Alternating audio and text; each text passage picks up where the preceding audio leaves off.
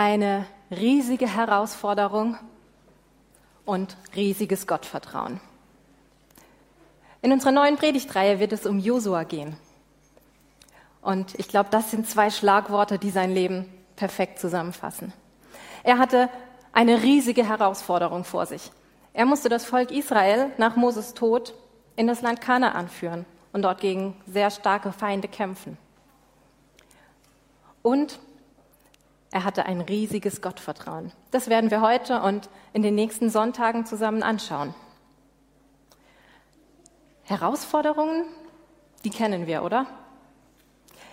Vielleicht stehst du gerade vor so einer wirklich riesigen Herausforderung. Vielleicht machen dir die Preissteigerungen so zu schaffen, dass du gar nicht weißt, wie du in den nächsten Monaten über die Runden kommen sollst, wie das alles weitergehen soll. Vielleicht steht dein Job auf der Kippe. Vielleicht läuft es in der Schule einfach überhaupt nicht mehr und du weißt gar nicht, wo irgendwie ein Ausweg sein könnte. Vielleicht ist es auch eine eher positive Herausforderung. Vielleicht erwartest du Zuwachs in deiner Familie, aber auch das ist total herausfordernd. Vielleicht ist es aber auch gar nicht so die eine riesige Herausforderung, der eine große Block, sondern es sind mehr so die vielen kleinen Zumutungen und Herausforderungen, die sich ganz schön aufsummieren. Vielleicht merkst du, dass du langsam immer unbeweglicher wirst, dass dein Körper nicht mehr so mitmacht, wie du gerne möchtest. Vielleicht sind deine Kollegen echt, du weißt gar nicht, wie du das noch schaffen sollst, die jeden Tag wieder zu sehen. Vielleicht wünschst du dir so sehr, endlich mal wieder eine Nacht durchschlafen zu können und dich nicht 24 Stunden lang um jemanden kümmern zu müssen.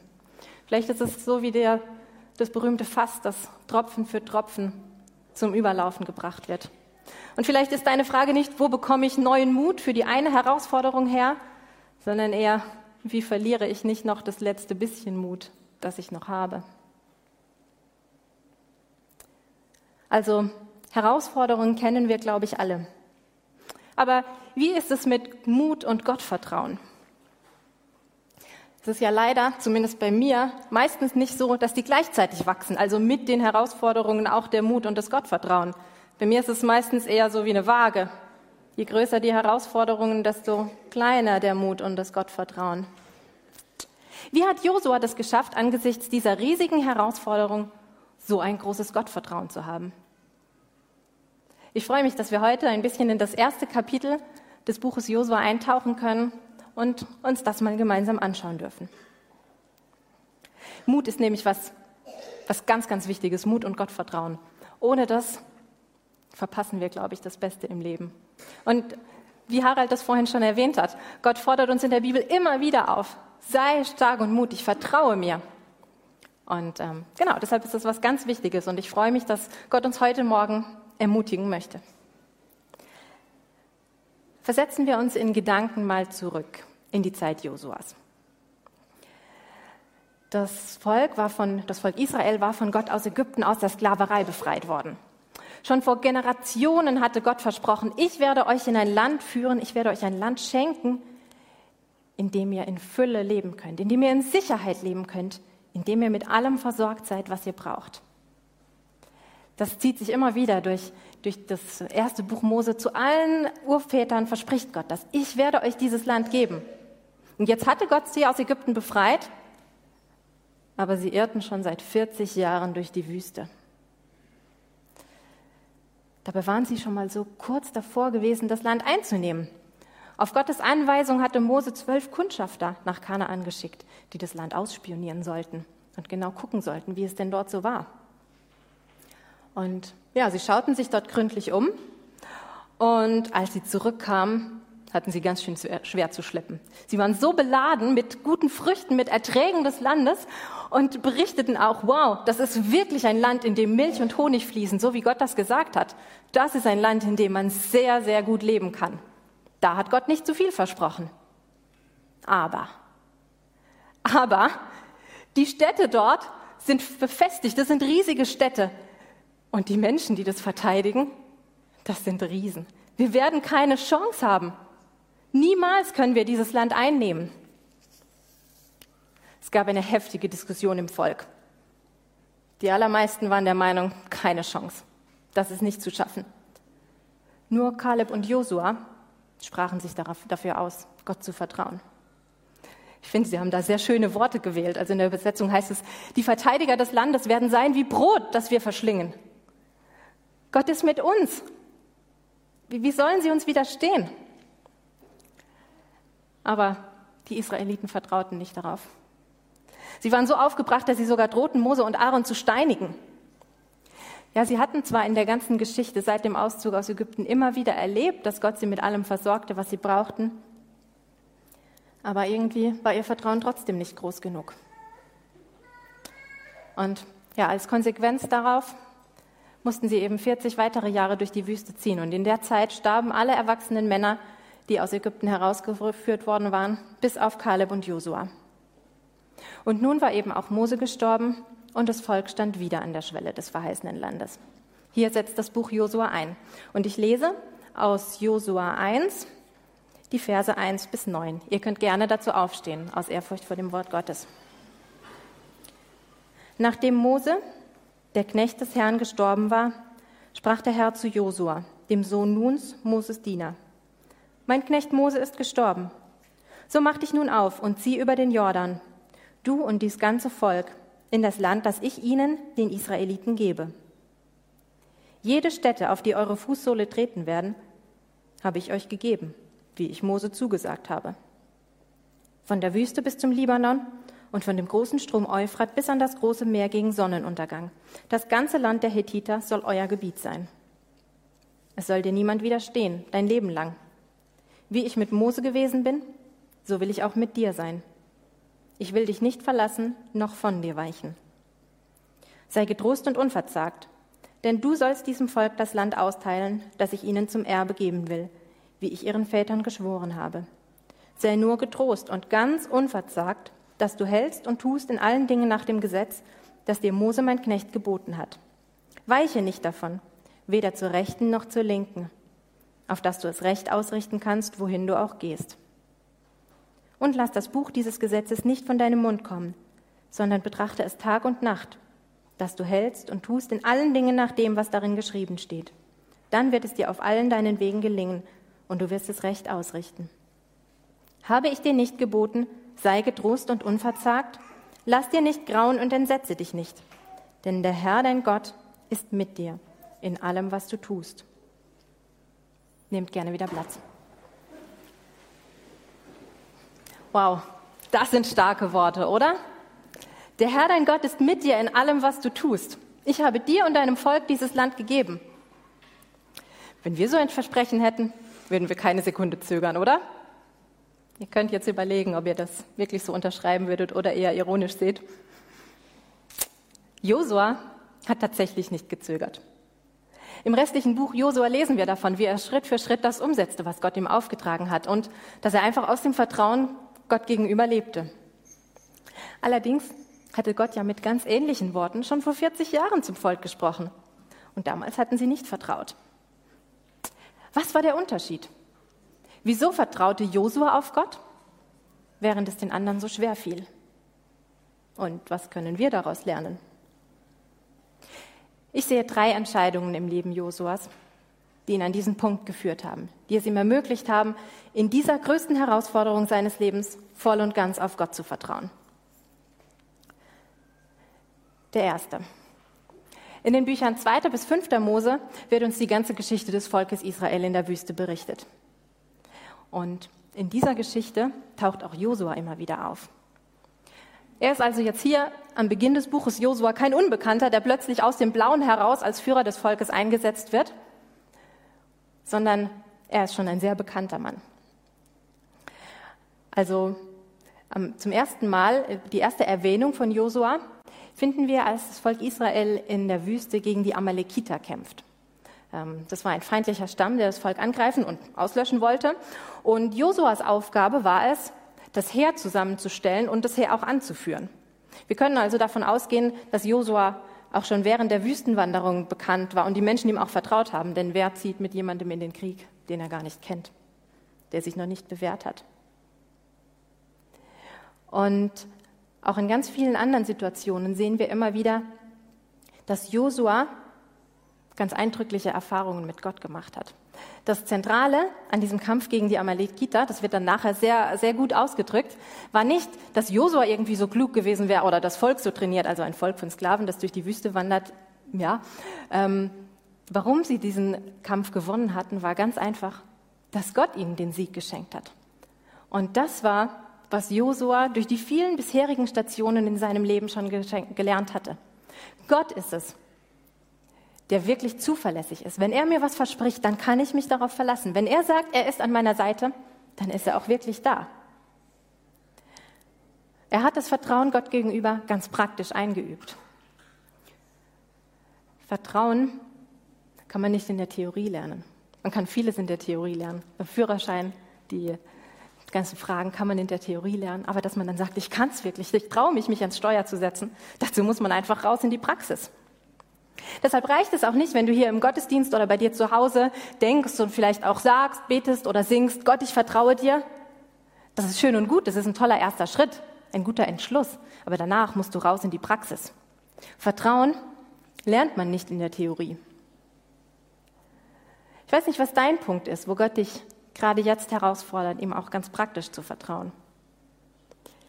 Bei mir war das zum Beispiel ähm, jetzt im Vorfeld zu dieser Predigt. Das ist immer, wenn ich ähm, ja, was, was im Gottesdienst oder in, in der Gemeinde ähm, genau in Dienst habe, mich einbringen möchte, äh, geht immer dies Abwägen los. Boah, habe ich wirklich Zeit dafür? Schaffe ich das? Also Zeit ist gerade das, was ich und wahrscheinlich viele andere mh, hm, am wenigsten haben. Kann ich da Gott wirklich vertrauen, dass er mir hilft, dass da einigermaßen was rauskommt, dass er durch mich sprechen kann und dass ich auch meine anderen Aufgaben alle noch schaffe? Jedes Mal ein sehr praktischer Vertrauenstest. Und ja, es hat mich jetzt auch gerade diese Woche wieder total begeistert, wie ich gemerkt habe, das macht am meisten was mit mir und meinem Glauben. Ich sage, ja Gott, ich vertraue dir. Und dann werde ich mit am meisten dafür beschenkt. Deshalb möchte ich dich echt herausfordern, ja, diese, ganz praktische Vertrauen Gott gegenüber auch durch einen ganz konkreten Schritt zu äußern.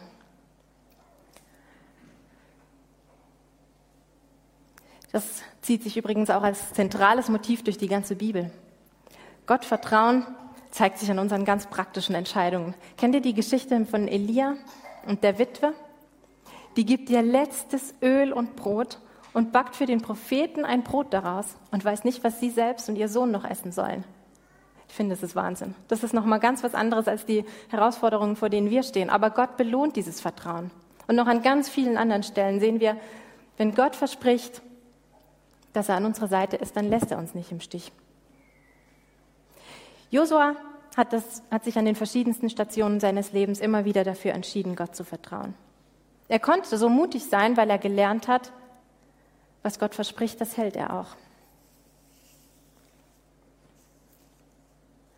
Das Zweite, was Josua geholfen hat, Gott zu vertrauen, war, dass er gelernt hatte, die Realität durch Gottes Augen zu sehen. In 2. Mose 33, Vers 11 heißt es, Josua wich nicht aus dem Inneren des Zeltes der Begegnung. Das war damals der Ort, an dem das Volk Gott begegnen konnte. Und Josua wich nicht aus diesem Zelt. Er suchte Gottes Gegenwart, wo immer er nur konnte. Und ich glaube, dass genau das der zentrale Unterschied war zum Rest des Volkes. Sie hatten alle die gleichen Fakten vorliegen. Sie wussten, das ist ein sehr gutes Land, aber dort sind auch Riesen und befestigte Städte. Sie haben auch Gottes Wunder gesehen und erlebt, genauso wie Josua. Aber ihre Perspektive war eine andere. Das, womit wir uns beschäftigen, wird unsere Realität. Wir können ein Stück weit selbst entscheiden, durch welche Brille wir sehen. Vertrauen wir den Weltuntergangspropheten oder Gott, der sagt, ich bin bei euch alle Tage bis ans Ende der Welt? Ich bin nicht dafür, dass wir abheben und nur noch irgendwie äh, total sagen, ja, das wird gut. Das ist nicht so. Aber es ist auch nicht alles schlecht. Egal wie die Umstände sind, Gott ist bei uns. Zehn Kundschafter haben auf die Schwierigkeiten geschaut. Zwei haben auf Gottes Möglichkeiten geschaut. Was ist deine Perspektive?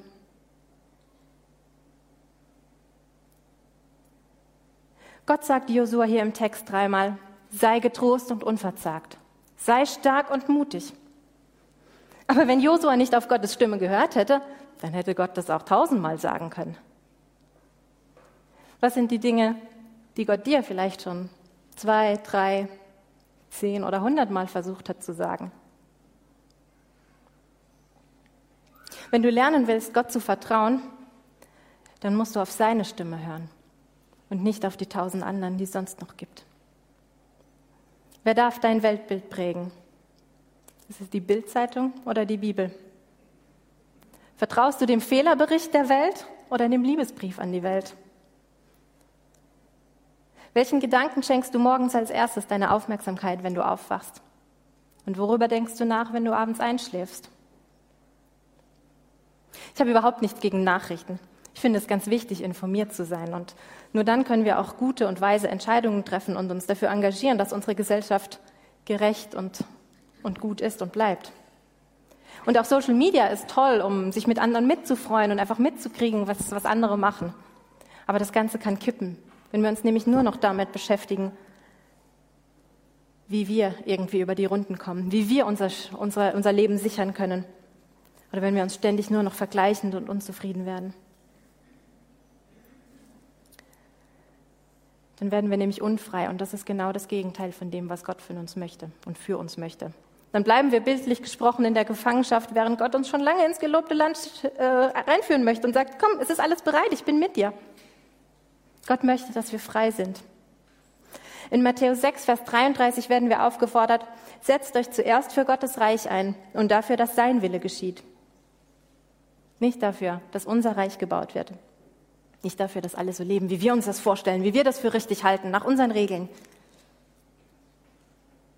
Gottes Reich ist nicht von dieser Welt. Es geht nicht um Macht oder Einfluss in Gottes Reich, sondern um Liebe und darum, einander zu dienen. Vertraust du darauf, dass Gott für dich sorgt? Oder denkst du noch, du müsstest dein eigenes Reich bauen? Auf welche Stimme hörst du? Josua wusste, dass er auf Gott hört und er kannte Gott. Deshalb konnte er mutig und, äh, und stark sein.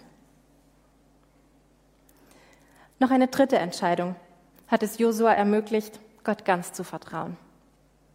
Er hatte sich geduldig auf einen langen Lernprozess eingelassen. In unserem Text und auch in ganz vielen anderen Stellen in den fünf Büchern Mose wird er als Knecht oder Diener Moses bezeichnet. Das heißt nicht, dass er ihm die Tasche getragen und die Getränke gebracht hat, sondern dass er miterlebt hat wie Mose schon immer Gott vertraute, wie Mose Gottes Gegenwart gelebt hat und wie Mose auch das Volk führte und Entscheidungen getroffen hat. Josua durfte Mose begleiten, als er auf den Berg Sinai hinaufstieg, um dort das, ähm, die Gesetzestafeln zu bekommen. Und dort wartete er 40 Tage lang auf ihn. Ganz schön viel Sitzfleisch, ohne dass er wusste, was rauskommen würde. Aber er tat und lernte einfach das, was gerade dran war. In einem Gespräch diese Woche stellte jemand die Frage, warum wollen denn die Christen immer alle Leiter sein? Ich weiß nicht, ob das auf dich auch zutrifft, aber ich glaube, so eine Tendenz ist da schon erkennbar. Ich glaube, das liegt daran, dass wir dazu neigen, immer die fertigen Personen zu sehen, die 15 Minuten Ruhm. Josua, der große Leiter, der jetzt das Volk in das verheißene Land hineinführt. Aber das war nur ein kleiner Ausschnitt seines Lebens. Und den ganzen Prozess, der dahin geführt hat, den lassen wir oft ganz gerne außer Acht. Und dann denken wir, damit Gott in unserem Leben wirken kann, müssen wir auch so was Besonderes sein. Brauchen wir irgendeine besondere Rolle, irgendeine besondere Berufung?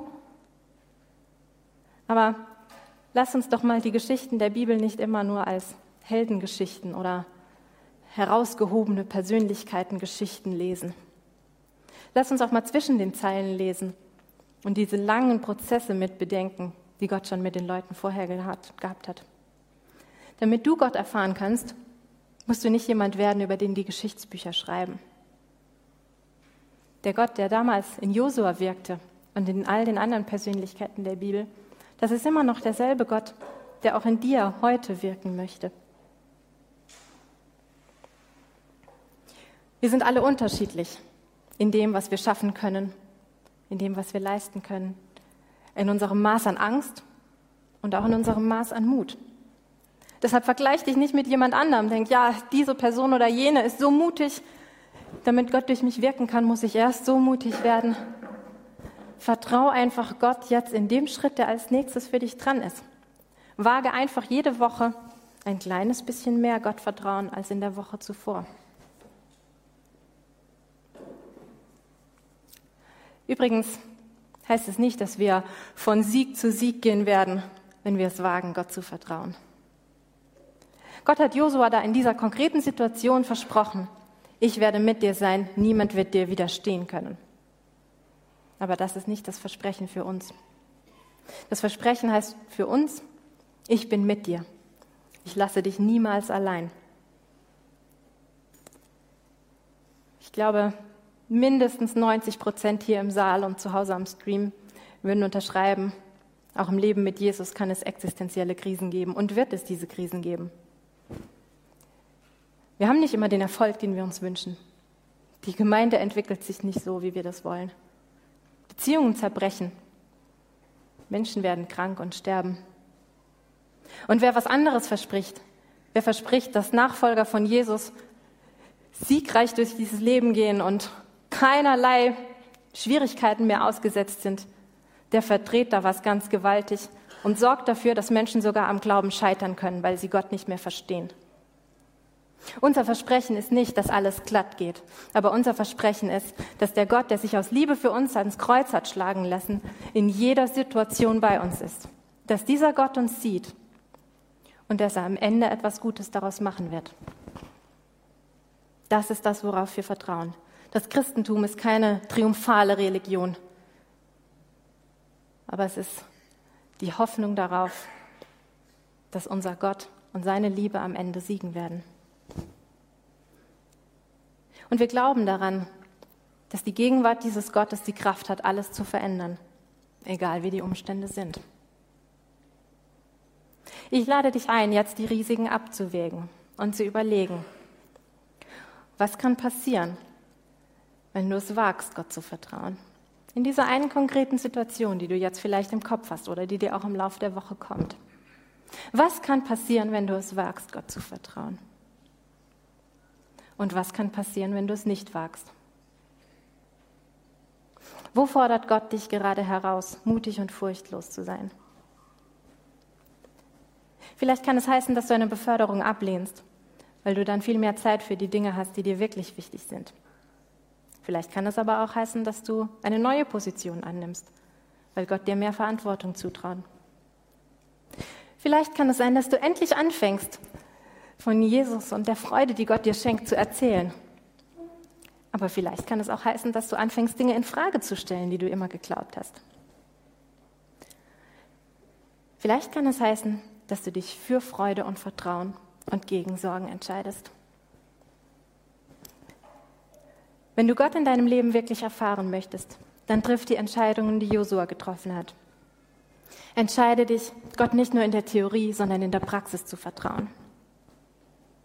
Entscheide dich, die Realität mit Gottes Augen zu sehen und auf Gottes Möglichkeiten und nicht auf die Schwierigkeiten zu sehen. Und drittens, lass dich auf den Lernprozess ein und tue und lerne das, was gerade jetzt für dich dran ist.